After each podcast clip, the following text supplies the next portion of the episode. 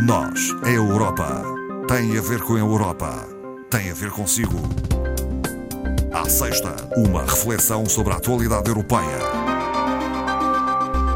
Voltamos a conversar hoje com eh, Marco Teles, do Europe Direct Madeira, é seu coordenador. Boa tarde, Marco Teles. Boa tarde, Marta. Bem-vindo. Vamos uh, falar inicialmente das celebrações do 9 de maio. É já segunda-feira, é o Dia da Europa uh, e uh, será assinalado naturalmente a nível da União Europeia, em todos os seus Estados-membros, suponho, também no nosso país e na nossa região. Sim, eu espero que seja celebrado com entusiasmo em todos os Estados-membros.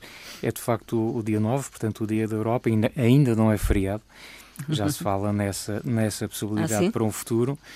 Uh, mas de facto é o dia em que uh, serve também um bocadinho de mote para a dinamização de atividades que tenham esta, esta, esta finalidade de relembrar a importância do projeto europeu e também, para essa via, dar a conhecer aquilo que se faz, os programas, as políticas europeias e assim conseguirmos também aproximar cada vez mais os cidadãos uh, desta Europa e, e das suas uh, instituições. E, portanto, o Dia da Europa é apenas só mais um dos símbolos uh, do, do, projeto europeu. Temos também, obviamente, a, a, bandeira, o hino, o lema, unida na diversidade e a própria moeda, Sim. embora, como se sabe, a moeda não é utilizada em todos os Estados-membros, apenas em 19, mas não deixa de ser um símbolo também da nossa, da nossa Europa. Reporta-se a um documento fundador da União Europeia e a um homem em particular? Reporta, sim. O dia 9 de maio uh, acaba por ser, a razão de ser até deste dia, porque foi precisamente a 9 de maio de 1950 que Robert Schuman uh, fez a sua declaração, uh, propondo uma nova Europa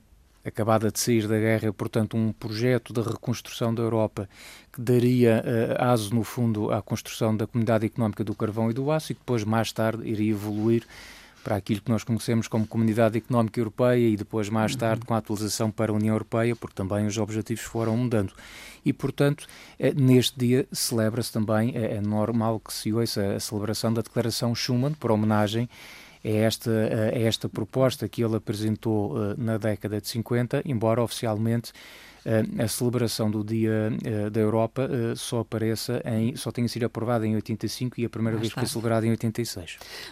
A 9 de maio, segunda-feira, celebramos então o Dia da Europa. Antes, já Amanhã, 7 de maio, há um evento nacional de encerramento da chamada Conferência sobre o Futuro da Europa. Sim, é um bocadinho a, a, a antecipação daquilo que vai acontecer no dia 9, porque o, o evento principal, ou, ou o momento principal do dia 9, eh, passará muito pela a revelação do relatório final daquilo que foi a, a, Conferência sobre o Futuro da Europa, um conjunto de iniciativas que decorreram ao longo do último ano.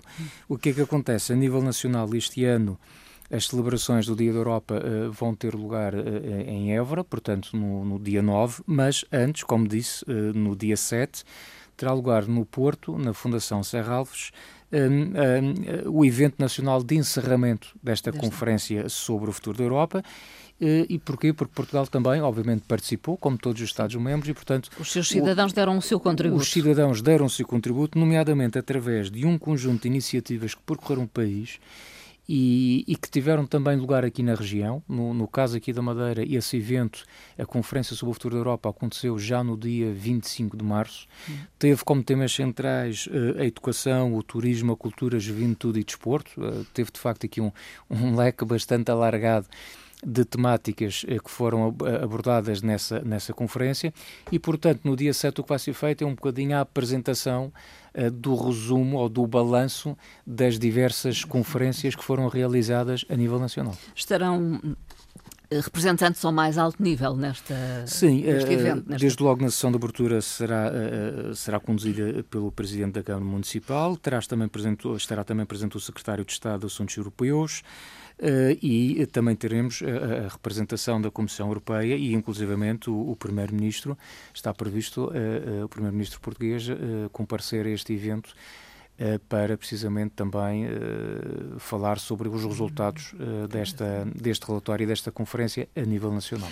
Falemos de um outro relatório. Na terça-feira, o Parlamento aprovou um relatório que visa reformar as regras das eleições europeias, lembrando que as próximas serão em 2024. Sim, as próximas são 2024, mas temos que começar a trabalhar já um pouco antes, até porque há sempre qualquer coisa que no decorrer das eleições europeias não corre assim tão bem e, e, que depois vem a sugestão de alguma atualização, que é normal no processo, na vida democrática que se vai fazendo atualizações. Esta proposta que a Marta referiu não reuniu propriamente muitos consensos. Eh, basta olharmos para o resultado de, desta votação: 331 votos a favor, 257 contra e 52 abstenções. Portanto, há aqui um Parlamento Europeu um tanto ou quanto dividido ainda em relação a este conjunto de propostas. E sem entrar em detalhe, uhum. Eh, basicamente a ideia é que Uh, se, uh, nas próximas eleições, cada eleitor acaba não por votar uma vez, mas que tenha, no fundo, dois votos. Um para eleger os deputados do Parlamento Europeu nos círculos uh, eleitorais nacionais. Como acontece até como, agora. Como, aliás, acontece até agora. E um outro para o círculo eleitoral à escala da União Europeia, composta por 28 lugares adicionais, no fundo, e, e para onde iriam concorrer coligações de partidos políticos nacionais, associações nacionais de eleitores ou partidos políticos europeus. Já se falou disto na, nas últimas Exatamente. eleições Isto já se falou na outra, na, nas anteriores eleições e falou-se também por uma, por uma questão muito simples, é que uh, nas eleições europeias os Estados-membros normalmente organizam sobre a forma de um único círculo eleitoral. No entanto, isto não é uh, uma regra para todos, porque nós temos o caso, por exemplo, da Bélgica, da Irlanda, da Itália e da Polónia, em que o, os seus territórios são divididos em diversos círculos eleitorais. O que é que isto significa para nós percebermos? Na verdade, quando eh, nós aqui na região estamos a, eh, a votar em alguém que conhecemos que aparece uh, como candidato aqui da Madeira, na verdade essa pessoa não está a ser eleita pela Madeira, portanto está a ser eleita a nível nacional o que pode é, pela posição que ocupa na, na lista, lista do, do, partido XYZ, ser eleita ou não. Portanto, Sim. é isso no fundo que está em causa. Uh, mas de facto nós, a nível nacional, temos um círculo uh, único.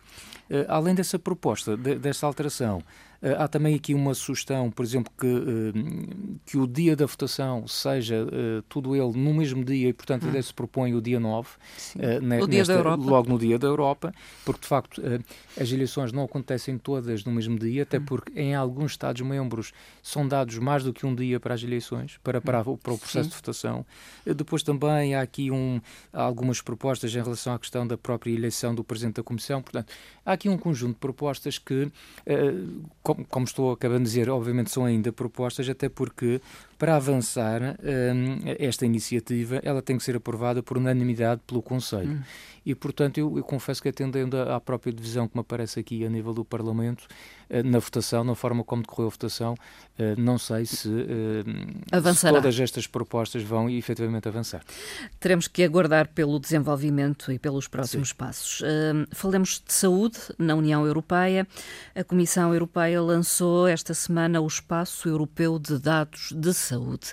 O que é isto, Marco Teles? É um passo bastante grande, um passo em frente, não para trás, diria eu, com os cuidados, da forma como são prestados os cuidados de saúde uh, aos cidadãos na União Europeia. Portanto, uh, basicamente, talvez dando um exemplo, embora, obviamente, esta, esta medida que apoia-se muito nesta, nesta questão da transição, da, da transição da digital, portanto, na, na digitalização, uhum. que também, obviamente, chega ao setor da saúde, mas dando apenas um exemplo, talvez para simplificar, a ideia que, por exemplo, nós estando de, de férias num qualquer outro Estado-membro e tendo um problema de saúde, eu possa, por exemplo, estando em França, possa ser eh, consultar os serviços de saúde públicas, uh, públicos em França e que o médico desse sistema de saúde possa aceder, por via digital, ao meu processo, estando já traduzido na língua uh, do médico, obviamente não é obrigado também a perceber português, e onde ele tenha acesso à minha ficha clínica, o que significa que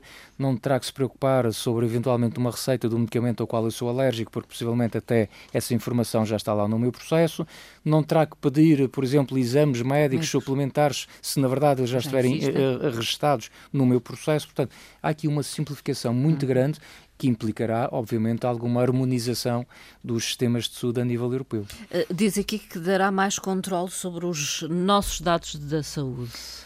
Sim, porque nós passamos a ser detentores neste momento. A verdade é que uh, eu creio que a Marta Cília não tem qualquer acesso aos seus dados não. de saúde. Terei sobre não tem. as vacinas, uh, talvez. Eventualmente nós temos, uh, algumas começa-se a criar algumas, agora algumas aplicações em que nós temos o registro já da, da, das vacinas. Sim inclusivamente já no setor privado, algumas clínicas já criaram aplicações em que nós temos todo o nosso histórico das consultas uhum. e dos problemas. É? E, portanto, a ideia é exatamente Sim. essa: é pegar em todo esse histórico, em toda a nossa ficha e ela estar restada Acessível. em forma digital sendo, uh, claro que isto quando se fala no digital levanta-se logo a questão da proteção de dados, da segurança dos dados, mas nós estamos a falar de uma plataforma, obviamente, que é controlada a nível europeu e, portanto, todos uh, esses, uh, esses processos de salvaguarda, de salvaguarda dos dados Estarão estão naturalmente assegurados. assegurados. Claro. Outro tema tem a ver naturalmente com o conflito Rússia-Ucrânia. há um novo pacote de sanções anunciado. É o sexto. O já sexto. vamos uh, em seis pacotes, neste caso de sanções, para dar a resposta àquilo que até, na verdade, o Parlamento Europeu já vinha a exigir há algum tempo, que é o embargo ao petróleo russo, uh, do qual, infelizmente, nós realmente necessitamos e, portanto, a, a, a, medida é haver um embargo total ao petróleo que nós consumimos da Rússia, uma medida que vai ser aplicada por fases, portanto, hum. obviamente isto não se consegue de um dia para o outro. Mas não tem o um acordo de todos uh, os Estados-membros. Neste momento, sim, para avançar com o embargo era sim. preciso termos esse, esse acordo, embora tenha havido algumas resistências, nomeadamente da, da Hungria. Hungria. Foi realmente aqui o país que colocou mais resistências a esta situação.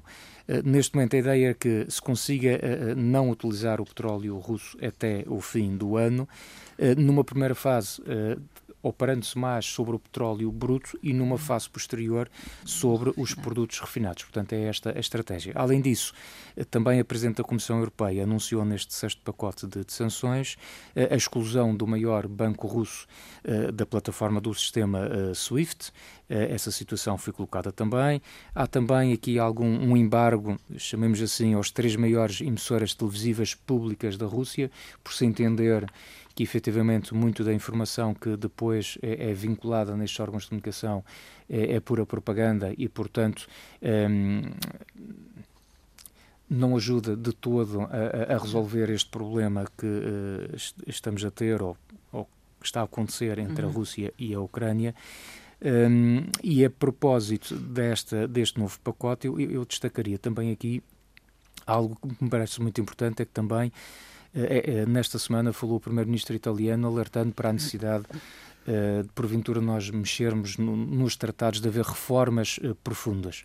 E nessas reformas uh, que implicariam, implicarão mexer no tratado, uma das coisas que ele falava era precisamente esta questão da regra da unanimidade, uhum. considerando que, de facto, uh, muitas das vezes uh, há um bloqueio ou um atraso na tomada de decisões que são importantes para o projeto europeu e que, um, por via da, da, da, supressão desta regra da unanimidade, nós conseguimos avançar de forma mais, mais rápida. rápida. E a verdade é que nós temos notado essa situação em diversos momentos chaves do projeto europeu, em, em diversos temas centrais, em de facto, é, é, cada vez mais difícil reunir os consensos de todos. E, hum.